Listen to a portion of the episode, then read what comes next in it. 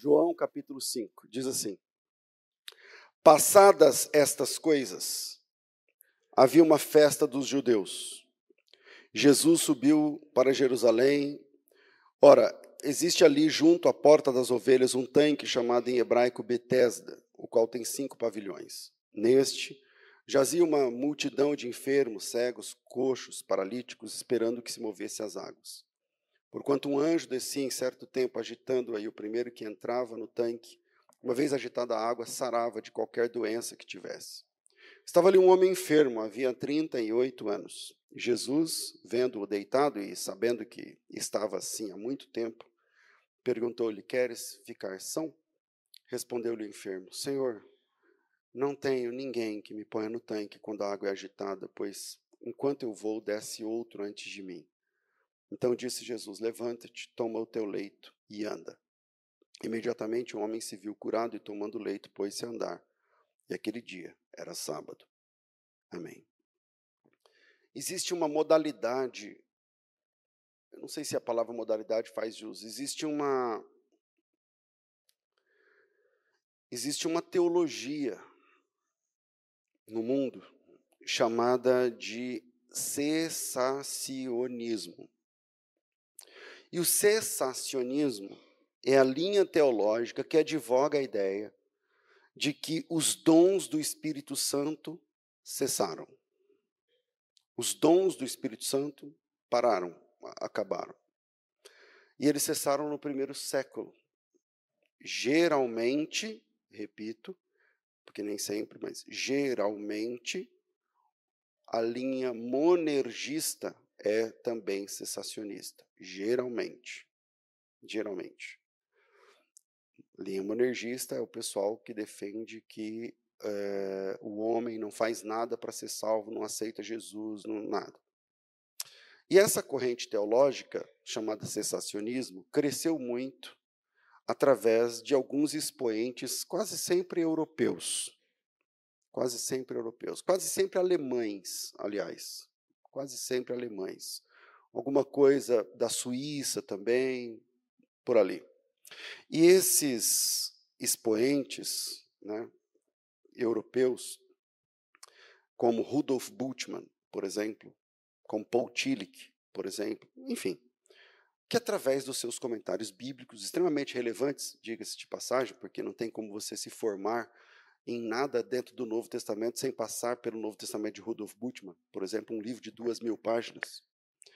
É, mas esses europeus, eu, vou, eu, não vou falar mais nomes, mas eu já falei do Bultmann, então, eh, como é esse, o Rudolf Bultmann, emprega uma interpretação metafórica nas curas realizadas no ministério de Jesus. Como não, eles defendem que não existem curas, então eles vão trazer, propor uma releitura, uma, uma outra abordagem das curas, porque tem muitas curas né, no Novo Testamento. E aí eles, eles vão, o Bultmann, por exemplo, ele vai dizer que não teve cura nenhuma, não, nem na Bíblia tem cura. Ele vai dizer que quando, eh, sei lá, tem o cego de Jericó, não é que ele era cego, é que ele não enxergava a obra de Deus. E aí Jesus conversou com ele, ele passa agora a enxergar isso. Não é que ele era cego dos olhos, e a mesma coisa com os paralíticos, a mesma coisa, enfim, com os leprosos, porque o pecado é a lepra, não sei o que lá. E é óbvio que quando abrimos as páginas da Bíblia, das Escrituras, vemos que as curas eram reais. E que a estratégia de Jesus, que era usar as curas para chamar a atenção das pessoas, para pregar o Evangelho, funcionou tão bem que onde Jesus ia, milhares de pessoas o seguiam milhares de pessoas. E agora, é óbvio também que as curas registradas no ministério de Jesus também, em si, podem nos ensinar muito mais do que apenas sobre aquela cura pontual. Por exemplo, João termina o seu evangelho, o último versículo de João. João tem 21 capítulos e, e o último capítulo tem 25 versículos. O capítulo 25, capítulo 21, versículo 25 de João, termina assim. Esse é o último versículo de João. Há, porém, ainda muitas outras coisas que Jesus fez. Se todas elas fossem relatadas, uma por uma, creio que nem no mundo inteiro caberiam os livros que seriam escritos. Diante dessa palavra, entendemos que as curas que ficaram registradas não são todas. É uma parte do que Jesus fez. Mas, pastor, mas né, tem bastante. Depende do que é bastante, né? Depende do que é bastante. Jesus, alguém sabe quantos, quantos milagres Jesus fez na Bíblia? 35. Jesus fez 35 milagres, de Mateus a João, durante o seu ministério. Para muitos isso é muito, outros é pouco. Seja como for, é o número de milagres registrados. E quando eu falo milagre, é tudo, não estou falando só curas. Cura é muito menos. Mas milagres, é, acalmar a tempestade, transformar água em vinho, sei lá. em primeiro lugar, por que, é, por que só 35? Porque quando a gente quantifica, parece que é pouco, né? 35. Então, é preciso deixar claro que o ministério de Jesus não é sobre curas e milagres. É sobre a pregação do evangelho que transforma vidas. Mas principalmente é porque esses lá em João fala que se fosse registrar tudo que ele fez não caberia nos livros. Aí você vai para os quatro evangelhos tem 35 milagres. Então por quê? Porque esses milagres estão registrados na Bíblia para mostrar a mim e a você muito mais do que o milagre em si vivido pela pessoa que viveu há dois mil anos atrás. Não é sobre, só sobre aquela cura, mas sobre o que aquilo diz para mim. Esses milagres não estão lá para falar só dos eventos históricos sobrenaturais. O cara leproso não é mais. Não. Esses milagres não estão lá só para mostrar que Jesus é Deus. Também, mas não só isso. Esses milagres não estão na Bíblia somente para mostrar como Deus foi bom para com algumas poucas pessoas naquela multidão. Existe uma razão para que esses trinta e poucos milagres fossem registrados nas Escrituras e atravessassem gerações e línguas e culturas e chegassem até nós. E a razão é que cada um desses 35 milagres fala sobre nós. Cada, cada milagre desse traz uma mensagem para a tua vida, para a minha vida. Cada milagre desse registrado traz um sentido para mim, um sentido para você. Aqui, João capítulo 5, nesse texto, Jesus vai realizar mais um milagre. Um cara paralítico vai andar. Aqui, Jesus vai curar um homem que está paralítico há 38 anos. São 38 anos de paralisia que fizeram desse homem um esmoler, um pedinte, um mendigo, que está passando pela vida, prostrado à beira de um tanque, que se acreditava ter poderes sobrenaturais, porque de X em X tempo, eu não vou entrar nesse pormenor, mas essa é uma das curas operadas por Jesus e registrada no Evangelho, de João ainda. Porque se a gente está falando sobre quantidade de curas, não sei o quê e tudo mais, quantidade de milagres, não sei o quê, João só tem sete milagres. Eu não estou falando curas. Curas só tem três, eu acho. Ou quatro, tenho que fazer essa conta. Mas João, no Evangelho de João, tem sete milagres de Jesus, ao todo.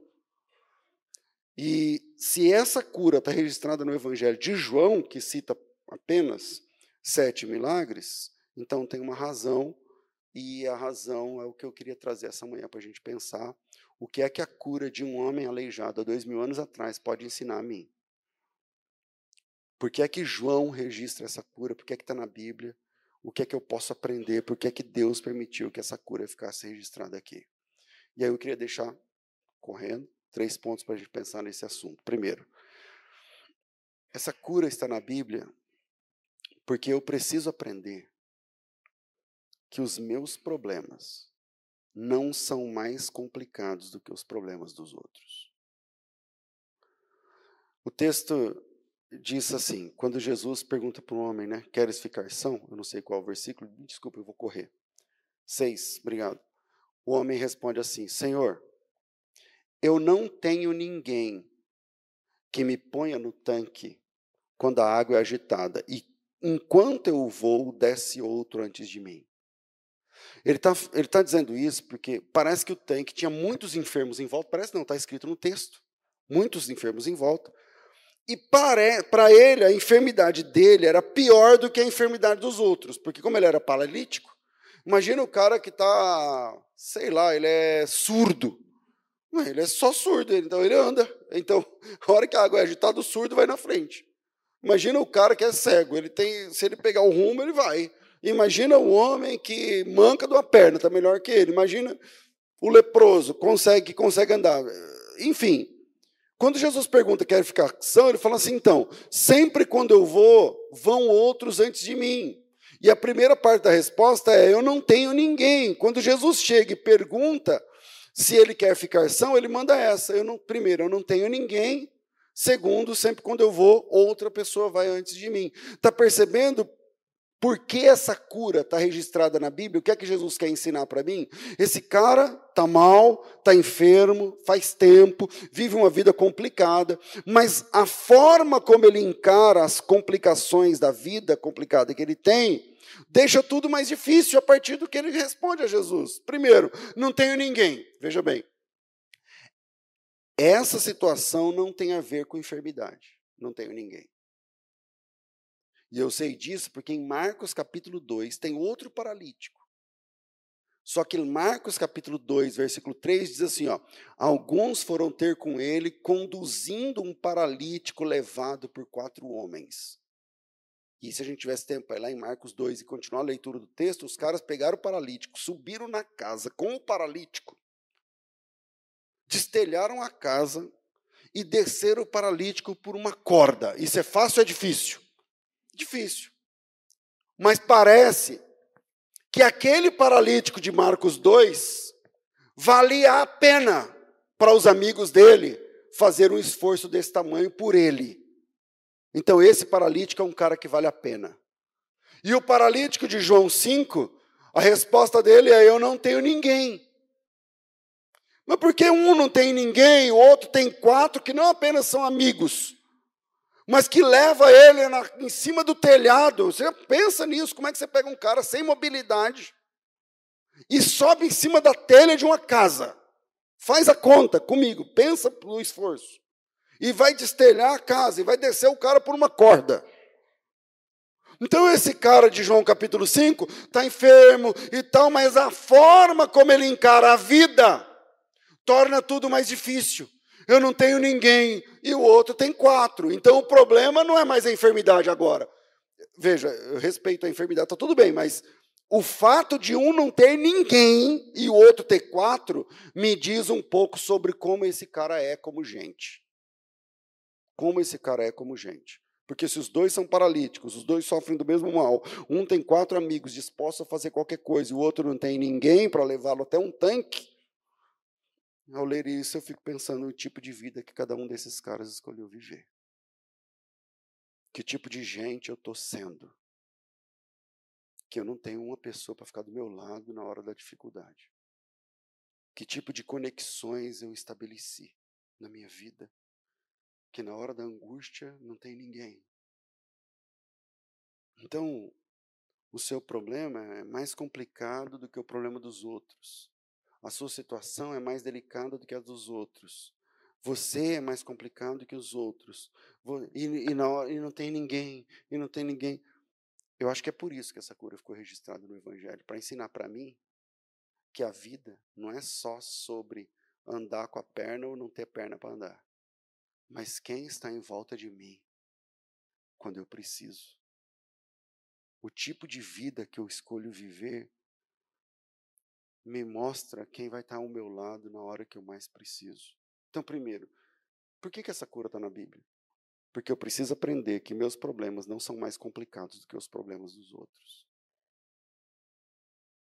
É, são as conexões que eu estabeleço que podem ser funcionais ou não em relação às outras pessoas. Segundo, é possível conviver com a presença de Jesus e não ter transformação. É possível conviver com a presença de Jesus e não ser transformado por ele. Quanto tempo esse homem está doente? Na beira do tanque? Quanto tempo? É muito ou pouco? É muito tempo. É muito tempo. Sabe que 38 anos, sabe o que isso significa? que quando a estrela de Belém, os, no campo dos pastores, os anjos apareceram, começaram a cantar glória a Deus nas alturas, não sei o que lá, esse cara já estava doente. A doença desse cara é antes de Jesus. Esse cara, o que Jesus tem de idade, aqui 33 anos, esse cara tinha de doença e mais um pouco. Quando Jesus nasceu, esse cara já era paralítico. E sabe o que isso também significa? Porque Jesus, como judeu, ia todos os anos a Jerusalém. Todos os anos a Jerusalém. No ministério ele foi três anos. Três vezes. Mas todos os anos ele ia para Jerusalém. Essa informação está em João capítulo 2. Desculpa, Lucas capítulo 2. Pastor, mas o que, que isso significa? Significa que Jesus passou a vida indo a Jerusalém e passando por ali. Esse homem viu Jesus dezenas de vezes. Esse homem viu Jesus crescer. Esse homem teve a experiência de acompanhar Jesus inúmeras vezes. Quantas vezes Jesus passou ali? Não sei, dezenas, dezenas, quiçá centenas. Quanto tempo ele viu Jesus? Muitas vezes. E o que isso adiantou? Nada. Nós que somos da fé, corremos esse risco de vermos Jesus, de ouvirmos sobre Jesus, de sabermos sobre Jesus, de trabalharmos para Jesus e viver uma vida onde não adianta nada. Onde não adianta nada. Viu o seu carro? Conviver com a presença de Jesus é bênção. Mas se não houver transformação, não serve de nada. E esse cara está há 38 anos sem restauração, convivendo a 50 metros do centro da adoração do mundo, convivendo a, a poucos passos do lugar da manifestação da glória de Deus, convivendo do lado da onde Deus se manifestava. E isso traz também uma mensagem para a minha vida. É possível conviver com tudo que é de Deus, mas sem ter transformação. Sem ter transformação. Você vive a quantos metros de Deus? Você vive a quantos metros da manifestação de Deus? Você caminha a que distância do Evangelho sendo pregado e vivido? E o que isso está trazendo de resultado de transformação para a tua vida pessoal. Porque se a palavra é nada, a gente tem que ver o que está acontecendo, porque tem pessoas que são impermeáveis à obra de Deus. Ela pode ver o que a gente viu hoje aqui. Isso aqui é um dos milagres da igreja. E ela ficou olhando e falou: ah, legal. Mas não muda, não transforma. Então é possível conviver com a presença de Jesus, especialmente quem nasceu na igreja. Especialmente pessoas que estão acostumaram com a fé. Aí você vem, você vai, aí você vê pessoas chorando, mas você não chora. Você vê pessoas orando, mas você não ora. Você vê pessoas estudando e se, e, e se, transformando em outro tipo de pessoas, mas você não estuda.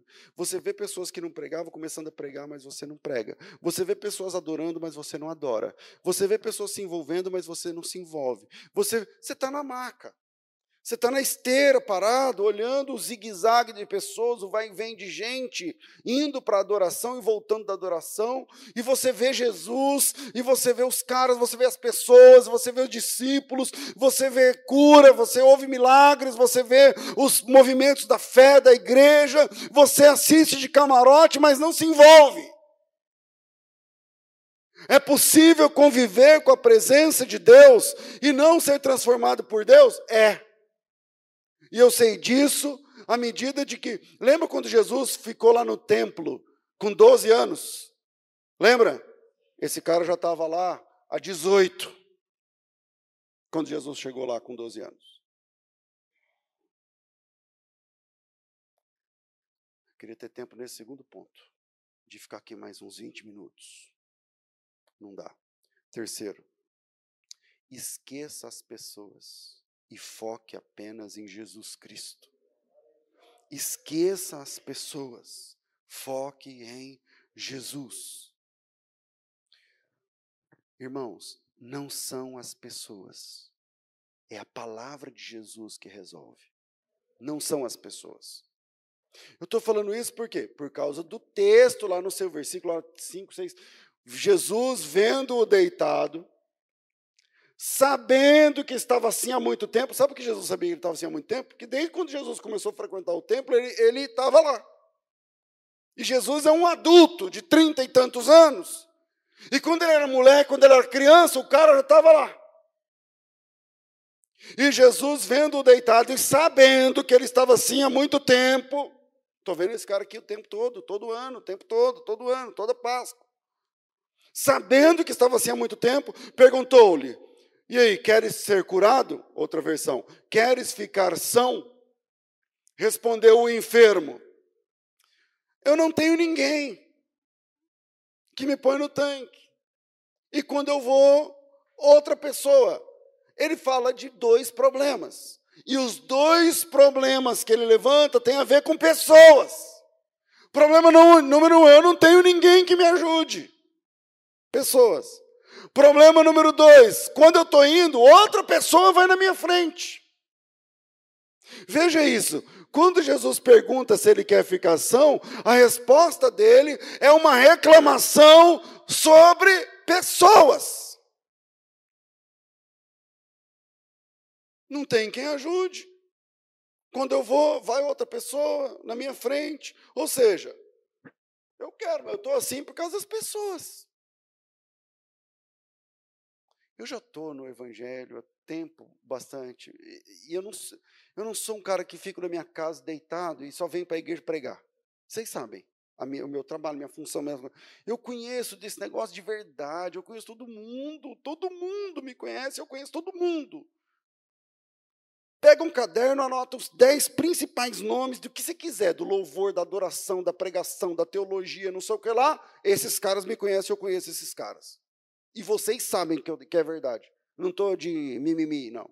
É verdade. Conheço, eu, já, eu posso falar o que eu vou falar aqui.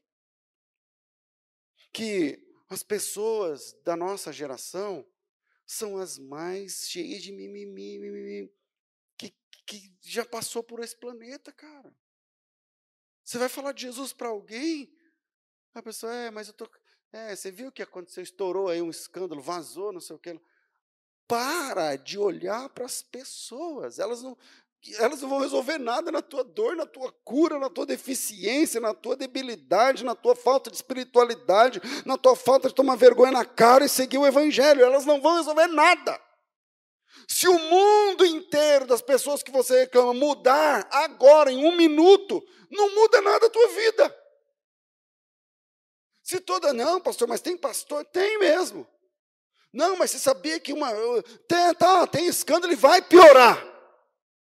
Jesus Cristo disse que vai piorar, vai ficar pior. Agora você escolhe onde você olha. Porque o cara ah, não tem ninguém que me ajude, ah, quando eu vou, não sei o quê. E, ou seja, eu estou assim, Jesus, por causa das pessoas. E aí, a pergunta de Jesus é: direta. Direta, sem voltinha. Jesus não chegou lá e ficou fazendo, ah, rapaz, é, não, é, não deve ser fácil, não sei o quê. Jesus chega lá e fala assim para ele: Você quer ficar são? Hoje isso é uma falta de respeito. Né? Você chegar para um cego e falar para o cego que você quer enxergar, o cego vai falar assim: Ué, isso é uma, eu estou me sentindo invadido. É ou não é? A pergunta de Jesus é tão direta que beira a falta de respeito. Ele chega no cara aleijado e fala assim: quer andar? Tenta fazer isso com um aleijado na rua. Tenta fazer isso com um cego. Tenta fazer isso. A, fala, a, a, a fala de Jesus, queres ficar são? Eu acho que hoje isso se configura numa falta de respeito, porque tem o politicamente correto, tem tudo isso. Mas Jesus tem a coragem para questionar. O que você realmente quer? E a pergunta de Jesus é, é fabulosa. Não é o que você acha que precisa acontecer, não é como você acha que a vida devia ser, se é, porque é essa a resposta do cara. É como se Jesus perguntasse assim: como você acha que a vida devia ser para alguém que tem o seu problema? Aí ele, a resposta dele combina. Aí ele fala assim: ah, eu acho que a vida devia ser repleta de pessoas que fiquem aqui ajudando a gente na hora que a água é agitada. Mas Jesus não perguntou isso. Jesus não perguntou sobre como ele pensa que a vida devia ser. Para agora e pensa na vida que você construiu até aqui. Os movimentos que você deu na vida te trouxeram até aqui, nesse ponto com o tanto de amigos que você tem, de inimigos que você tem, de sonhos que você tem, de frustrações que você tem, de culpa que você tem, de privilégios que você tem. Você construiu essa vida. Você é o culpado e vai ser julgado por isso. E aí chega Jesus e fala para ele: Eu não quero perguntar para você, eu não quero saber como você acha que a vida devia ser com pessoas com o seu problema. Eu não estou perguntando como você pensa que as pessoas deviam agir ou reagir diante de alguém com a sua dor. A minha pergunta é simples: você quer andar ou não? Você quer sarar? Você quer ficar são? Não é sobre como, como você acha que as pessoas deveriam andar. Não é sobre como você enxerga a vida acontecendo ao seu redor. A pergunta de Jesus é sobre você. A pergunta de Jesus é sobre a sua dor. A pergunta de Jesus é sobre o seu problema. E aí vem a maior revelação. Quando o cara fala, não tem homem nenhum que faça isso, quando eu vou, tem pessoas que não sei o que lá, Jesus não toca nesse assunto.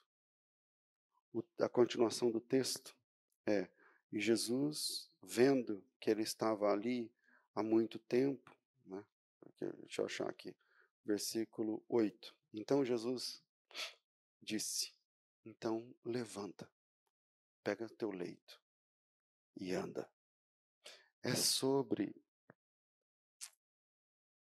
É sobre esse ponto, não são as pessoas que estão em volta de mim. É Jesus tratando comigo. Jesus, quando Jesus cura esse cara sem ninguém, ele está dizendo assim: você não precisa das pessoas, você só precisa da minha palavra. Você não precisa de alguém pegando colo. Você não precisa de alguém. Você precisa de mim, cara. Você precisa de mim. Não é o tanque. Não são as pessoas. Não são as pessoas que te ajudam, porque ele fala de pessoas que. A falta de pessoas que o ajudam, e ele fala de pessoas que o atrapalham. Está aí no texto. Não tenho ninguém que me pega no tanque. Falta gente para me ajudar. Quando eu vou, desce outro antes de mim. Tem gente para me atrapalhar. E aí Jesus está levando esse cara para uma outra dimensão de pensamento, dizendo assim: para de falar que você precisa de gente para te ajudar e para de falar que existem pessoas para te atrapalhar. Não é sobre isso. É sobre a minha palavra sobre a tua vida. É a minha palavra sobre a tua vida que resolve. Deus abençoe vocês em nome de Jesus.